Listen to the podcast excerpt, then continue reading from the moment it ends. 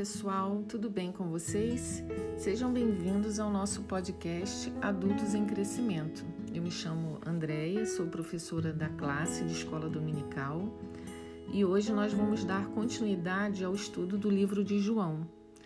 Nós vamos estar ministrando o capítulo 18 a partir do versículo 12. Esse será o episódio 37.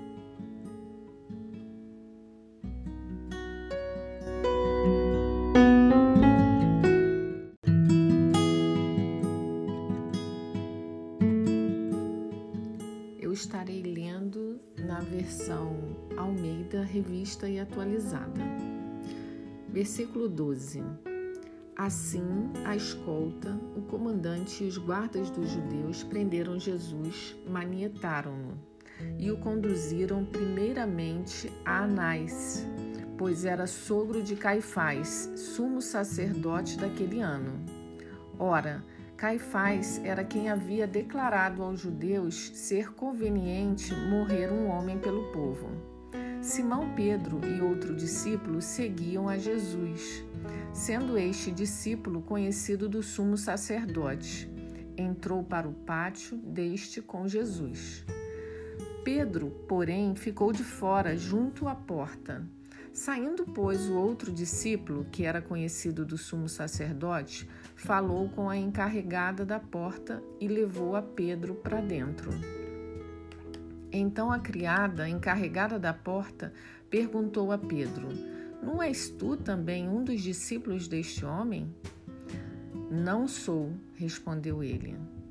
Ora, os servos e os guardas estavam ali tendo acendido um braseiro por causa do frio e aquentavam-se.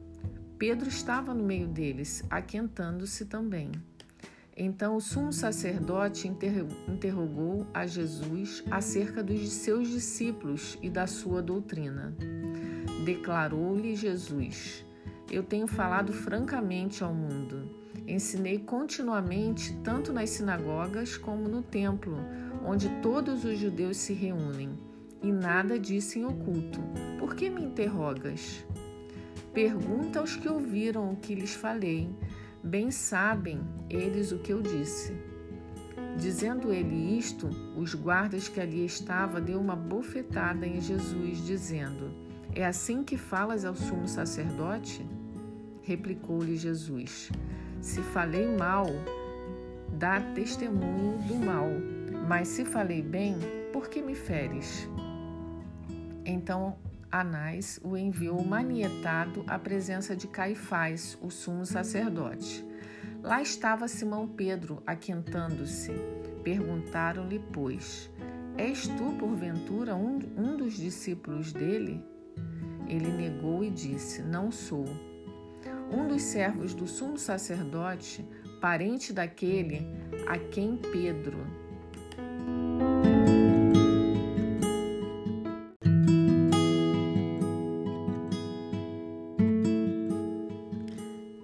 tinha decepado a orelha, perguntou: Não te vi eu no jardim com ele? De novo, Pedro o negou. E no mesmo instante cantou o galo. Depois levaram Jesus da casa de Caifás para o pretório. Era cedo de manhã. Eles não entraram no pretório para não se contaminarem, mas poderem comer a Páscoa. Então Pilatos saiu para lhes falar e lhes disse: Que acusação trazeis contra este homem? Responderam-lhe: Se este não fosse malfeitor, não te entregaríamos. Replicou-lhes, pois, Pilatos: Tomai-o vós outros e julgai-o segundo a vossa lei. Responderam-lhe os judeus: A nós não nos é lícito matar ninguém. Para que se cumprisse a palavra de Jesus, significando o modo por que havia de morrer.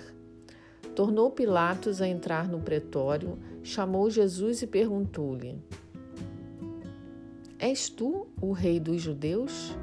Respondeu Jesus: Vem de ti mesmo esta pergunta, ou te disseram outros a meu respeito? Replicou Pilatos: Porventura sou judeu? A tua própria gente e os principais sacerdotes é que te entregaram a mim. Que fizeste? Respondeu Jesus. O meu reino não é deste mundo. Se o meu reino fosse deste mundo, os meus ministros se empenhariam por mim, para que não fosse eu entregue aos judeus. Mas agora o meu reino não é daqui. Então lhe disse Pilatos: Logo tu és rei? Respondeu Jesus: Tu dizes que sou rei. Eu para isso nasci e para isso vim ao mundo, a fim de dar testemunho da verdade. Todo aquele que é da verdade ouve a minha voz. Perguntou-lhe Pilatos: Que é a verdade? Tendo dito isto, voltou aos judeus e lhes disse: Eu não acho nele crime algum. É de costume entre vós que eu vos solte alguém por ocasião da Páscoa. Quereis, pois, que vos solte o rei dos judeus? Então gritaram todos novamente: Não este, mas Barrabás. Ora, Barrabás era salteador.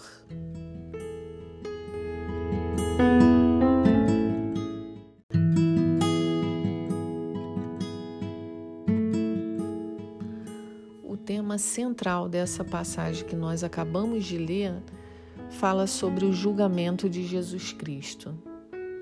Esse julgamento pode ter sido considerado um dos maiores erros judiciários da história da humanidade, devido a tantas ilegalidades que ocorreram durante esse, essa passagem.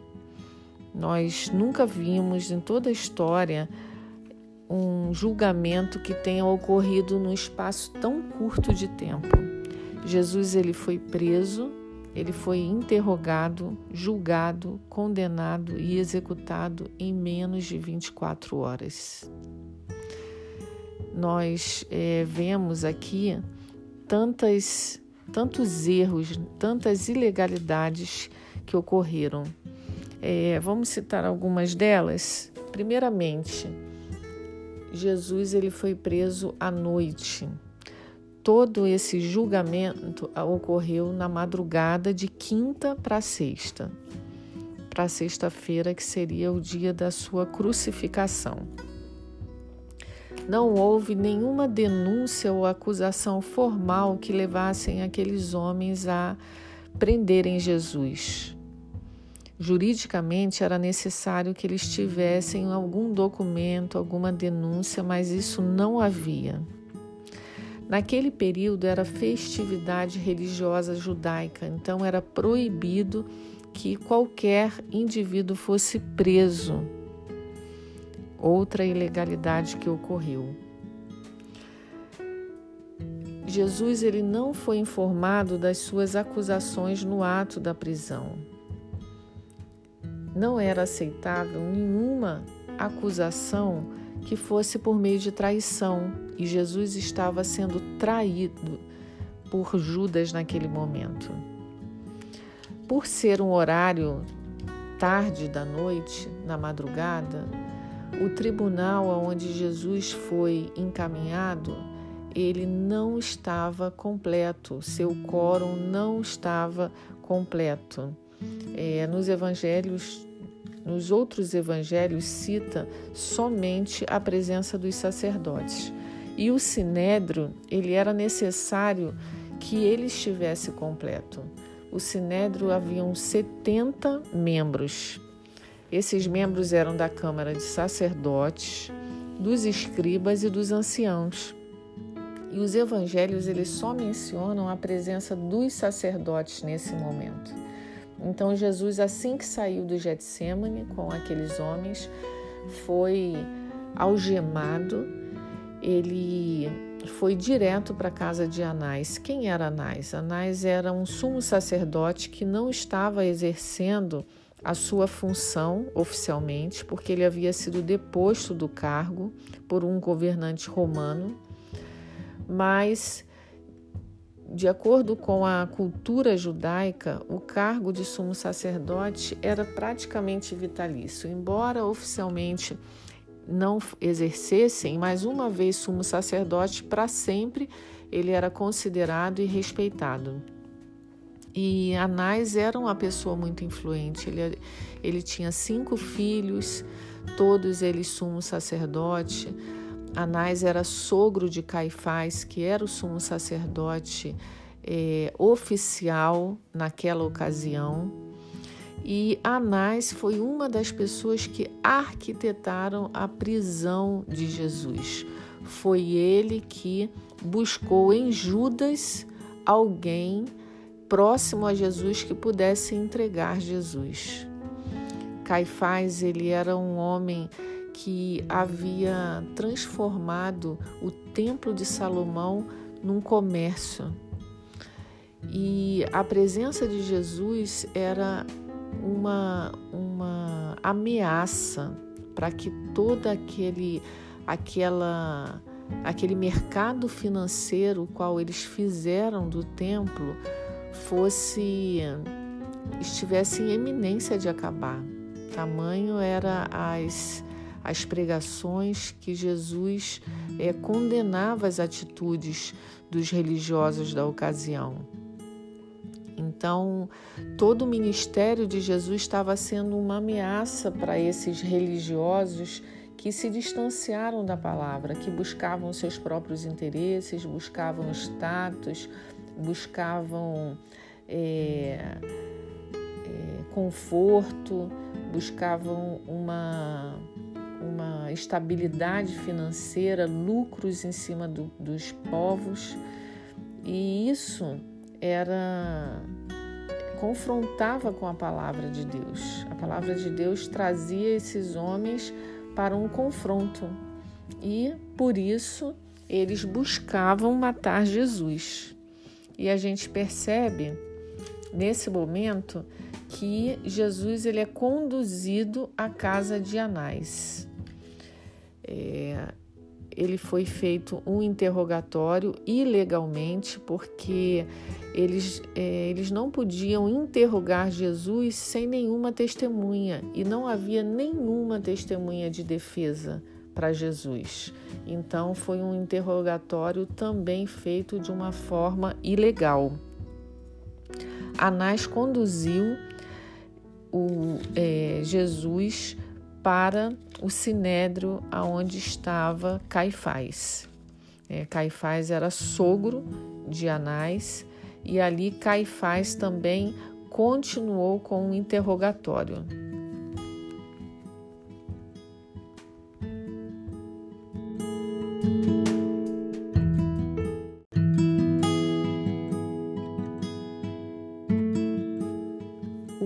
O fato de Jesus estar atraindo multidões com seu discurso de justiça, de verdade, o fato dele estar curando muitos enfermos, ressuscitou Lázaro, tudo isso gerou na, no meio religioso um incômodo muito grande, porque os religiosos da ocasião eles buscavam oprimir a população, eles não valorizavam os mais pobres, eles não valorizavam os excluídos e Jesus veio para resgatar o que se havia perdido.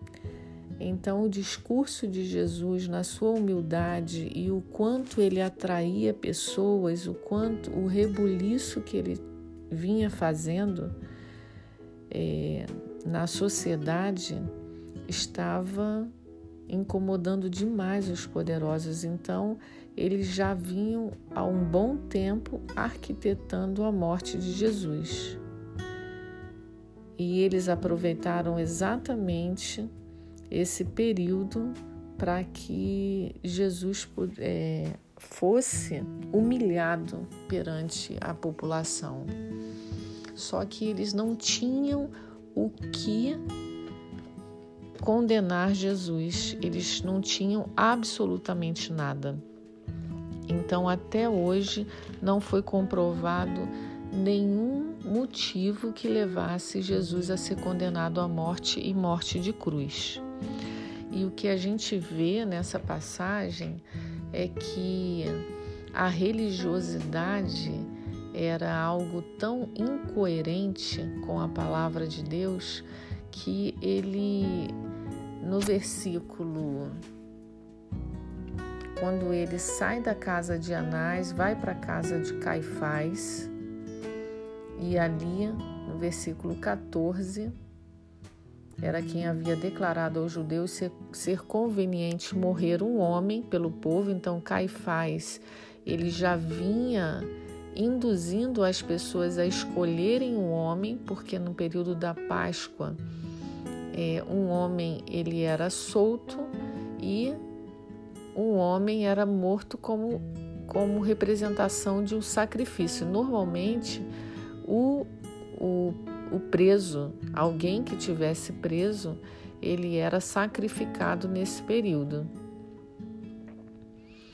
E os judeus, eles não podiam, como Jerusalém estava sob o domínio de Roma, os judeus eles não tinham poder de tirar a vida de ninguém.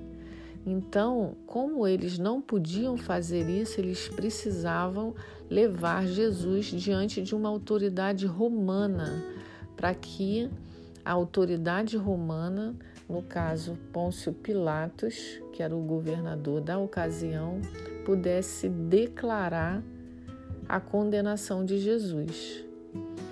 E, e Caifás e Anás, os sacerdotes, eles sequer entraram na corte, porque se eles entrassem, eles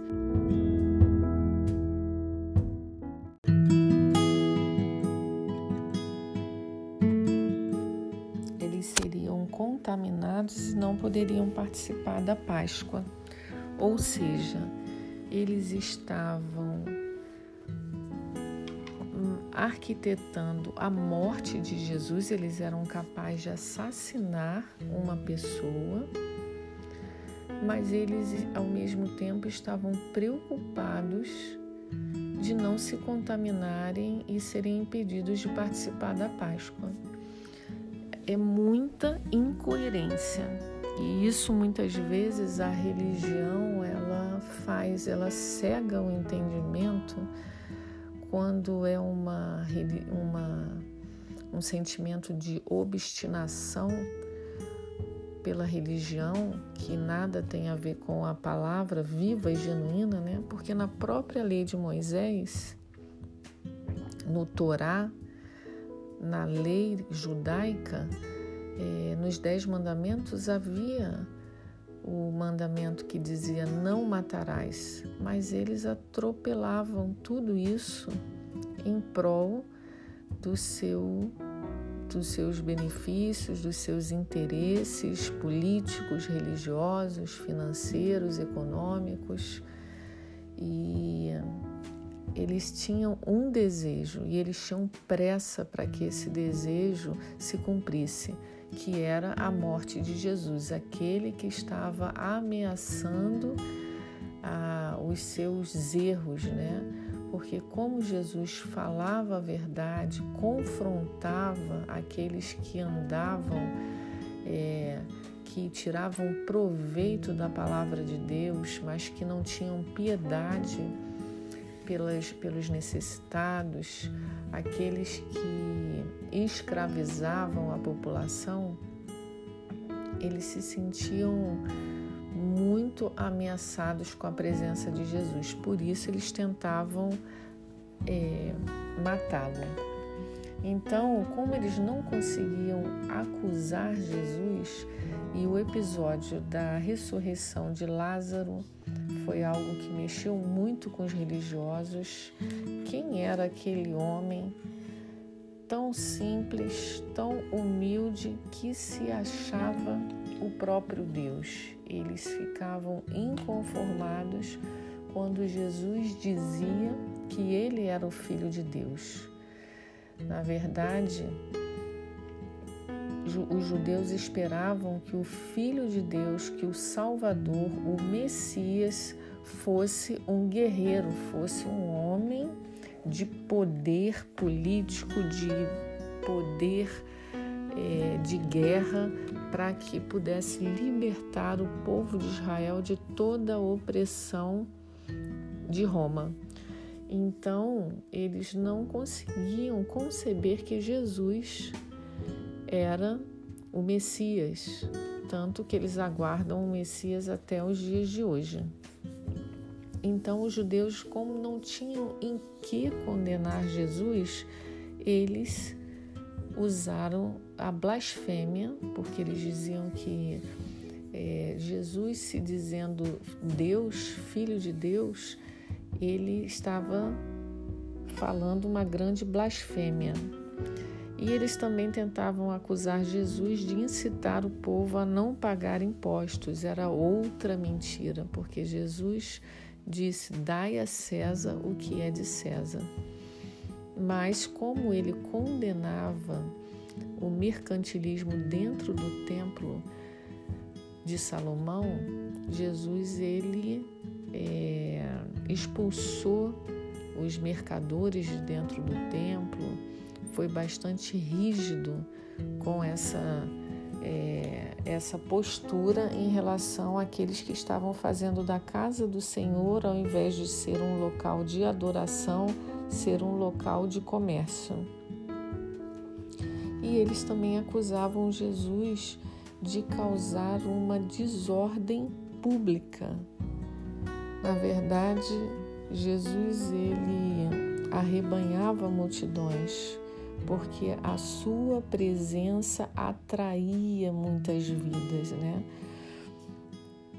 Então, eles tentavam dessa forma fazer com que é, convencesse a, a liderança romana a matar Jesus no dia da Páscoa. E ali é, Pôncio Pilatos, ele é, não tinha nada que convencesse Pôncio Pilatos que Jesus tinha algo que o condenasse, porque na verdade Jesus não tinha nada que o condenasse. Então, mesmo no interrogatório com Pilatos, Pilatos ele não ele não encontrou nada que pudesse condená-lo. E aí ele devolveu Jesus para que os judeus pudessem julgar. Como os judeus não podiam julgar, Pilatos ele lava as suas mãos. Na verdade, ele tira a culpa dele e passa aquela decisão para o povo. E por si, só o povo já estava sendo contaminado por esse sumo sacerdote. Esses sumos sacerdotes, eles já estavam incendiando a mentalidade da população, da multidão. Então, aquela multidão que havia visto tantas maravilhas de Jesus, elas, elas estavam se deixando ser contaminada por aqueles sumos sacerdotes que queriam a morte de Jesus. E Pilatos ele passa essa decisão para o povo.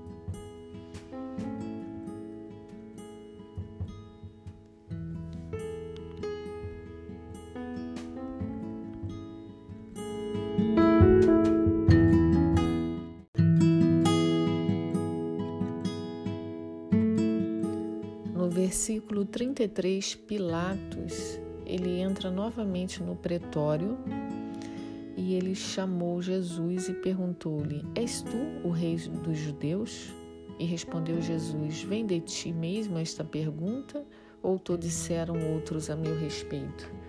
Porque Jesus questionou isso a Pilatos? Porque dependendo de quem havia feito essa pergunta, mudaria completamente a resposta. E ali Pilatos diz: Porventura sou eu judeu? E Pilatos tentando absolver Jesus, não sendo judeu, ele diz que a tua própria gente, os principais sacerdotes, é que te entregaram a mim. que fizeste? E ali Jesus ele é entregue pelos próprios judeus, aqueles para qual ele, ele tinha vindo ao mundo. E Pilatos, que não era judeu, estava tentando ali absolver Jesus e os seus tentando matá-lo. Que situação! Mas, mediante a resposta de Pilatos, Jesus se sentiu mais confortável de falar de um reino espiritual, a qual ele veio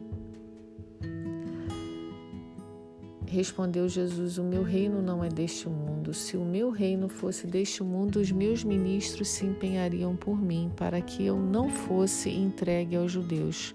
Mas agora o meu reino não é daqui. E Pilatos, na verdade, Pilatos ele pouco importava, ele, ele não estava preocupado se as pessoas estavam declarando que Jesus era rei dos judeus, isso para ele pouco importava. E ele, naquele momento, disse Pilatos: Logo, tu és rei? Respondeu Jesus: Tu dizes que eu sou rei. Eu para isso nasci e para isso vim ao mundo, a fim de dar testemunho da verdade. Todo aquele que é da verdade ouve a minha voz. Ou seja, nenhum daqueles religiosos judeus eram da verdade, porque eles não ouviam a voz de Jesus, eles se recusavam a crer no ministério de Jesus. Então ali Jesus estava falando para Pilatos que nenhum daqueles que tentavam matá-lo, eles eram da verdade, porque eles não davam ouvidos à sua voz. Perguntou Pilatos: Que é a verdade? Tendo dito isto, voltou aos judeus e lhes disse: Eu não acho nele crime algum. E naquele momento, como resolver aquela situação, como incriminar alguém que não tinha nenhum, não tinha cometido nenhum delito e nenhum nenhum erro. E eles resolveram a lembraram que naquela ocasião um preso poderia ser solto e outro sacrificado. E ele lançou essa decisão para os judeus. E naquele momento os judeus eles decidiram por Barrabás, que era um salteador, um bandido, um homem violento que de fato tinha cometido vários delitos para que estivesse preso.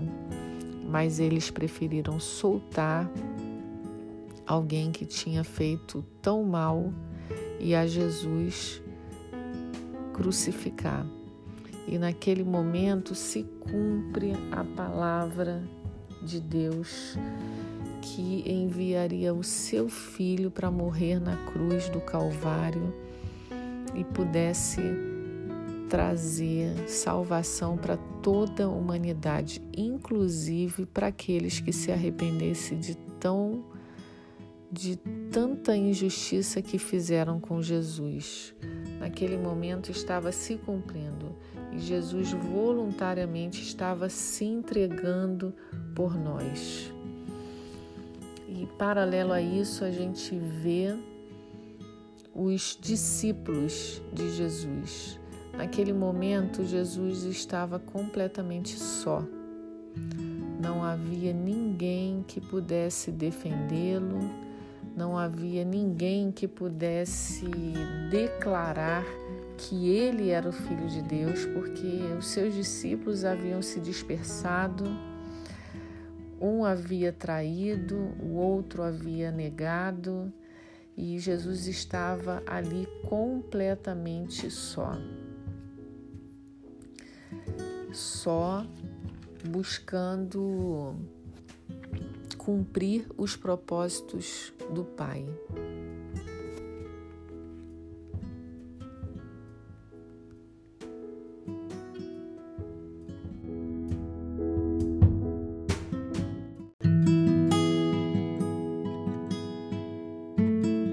Isaías 53, 7 já havia uma profecia que dizia que ele seria oprimido e humilhado.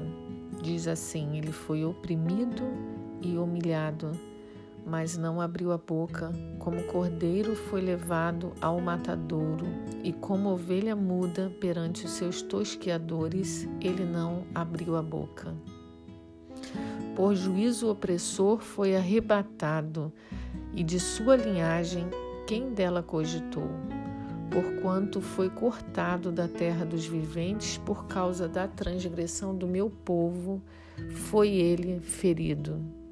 Designaram-lhe a sepultura com os perversos, mas com o rico esteve na sua morte, posto que nunca fez injustiça, nem dolo algum se achou em sua boca. Todavia, ao Senhor agradou moê-lo fazendo-o enfermar quando der ele a sua alma como oferta pelo pecado.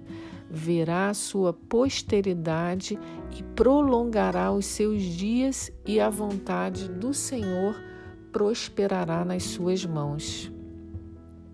Ele verá o fruto do penoso trabalho da sua alma e ficará satisfeito. O meu servo, o justo, com o seu conhecimento, justificará muitos, porque as iniquidades deles levará sobre si. Por isso eu lhe darei muitos como a sua parte, e com os poderosos repartirá ele o despojo porquanto derramou a sua alma na morte, foi contado com os transgressores, contudo, levou sobre si o pecado de muitos e pelos transgressores intercedeu. Foi por amor a nós que ele resistiu a toda essa humilhação. A morte de cruz era considerada a morte mais humilhante porque Jesus ele foi injustiçado, incompreendido em todas essas fases do seu julgamento, ele foi agredido, açoitado, humilhado. Era uma morte dolorosa, além dele ter sido espancado, esbofeteado durante esses interrogatórios, esses julgamentos completamente ilegais. Ele teve a humilhação de ter que carregar parte da sua cruz, praticamente desnudo, diante de todos os homens, é, passar por toda aquela humilhação. Mas a Bíblia diz que ele veria o fruto do seu penoso trabalho e a sua alma ficaria satisfeita, porque aquele sangue vertido na cruz do Calvário, ele iria alcançar toda a humanidade, ele iria marcar a história da humanidade, ele seria um marco no calendário a morte de Jesus, a sua ressurreição, ela dividiu a história da humanidade. A gente olha nos livros de história é, antes de Cristo, depois de Cristo. Então, a sua passagem na Terra, ela mudou todas as coisas. Ela trouxe paz, ela trouxe reconciliação ela trouxe restauração, ela resgatou aquilo que se havia perdido. Então, esse tão grande feito, embora humilhante, ele foi uma vitória na cruz. Ele venceu a morte por nós. Ele foi o único que morreu e ressuscitou e hoje ainda vive. E ele ainda é tão vivo que ele fala, que ele usa, que ele continua curando, que ele continua manifestando o seu poder, o seu agir na vida de muitos, ele continua libertando vidas. Então, a, embora Jesus tenha passado pelo período de humilhação, a humilhação dele termina na cruz do Calvário, porque da mesma forma que a humilhação dele chegou ao ápice na cruz do Calvário, com a sua crucificação, com a sua morte, foi na cruz do Calvário que começou o período de exaltação. Ali ele venceu a morte, ele ressuscitou, ele pôde passear no meio daquelas pessoas, ele apareceu para em torno de 500 pessoas, ele teve contato com os seus discípulos, ele pôde é, mostrar que tudo aquilo que ele havia falado em todo o tempo que ele padeceria, mas que ao terceiro dia ele ressuscitaria, ele pôde comprovar que as suas palavras elas são reais.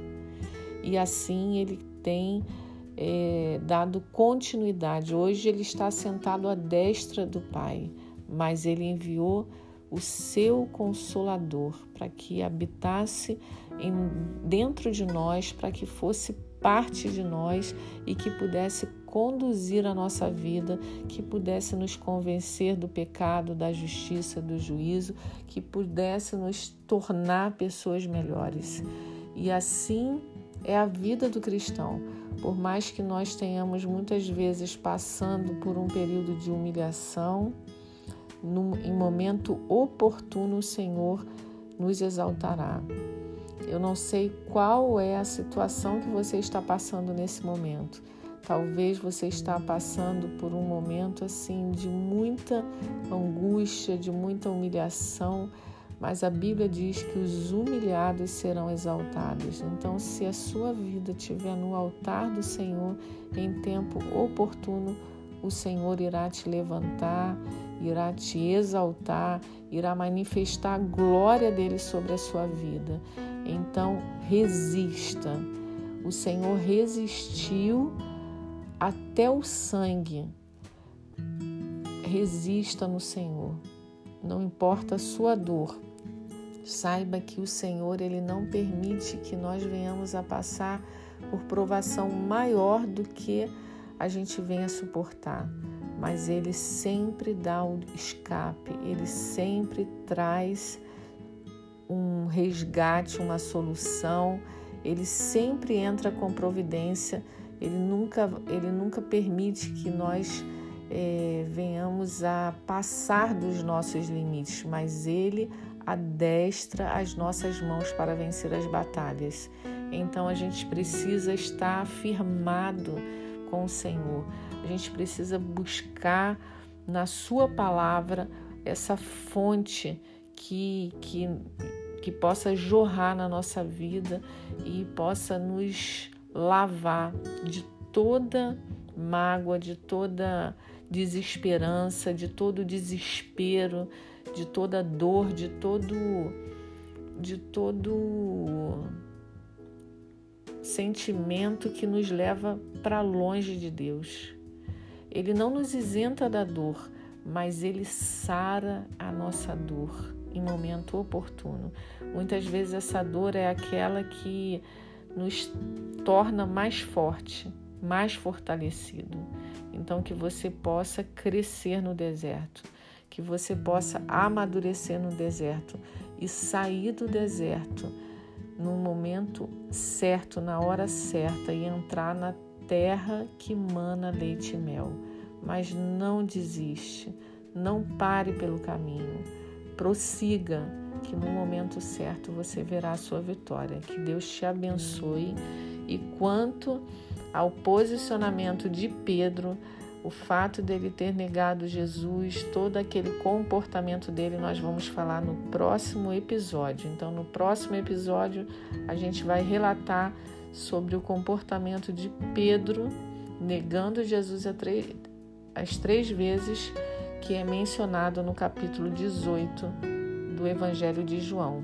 Que Deus te abençoe e que você tenha Faça bom uso dessa leitura e medite em todo, todo, tudo que Jesus passou por amor de mim e de você.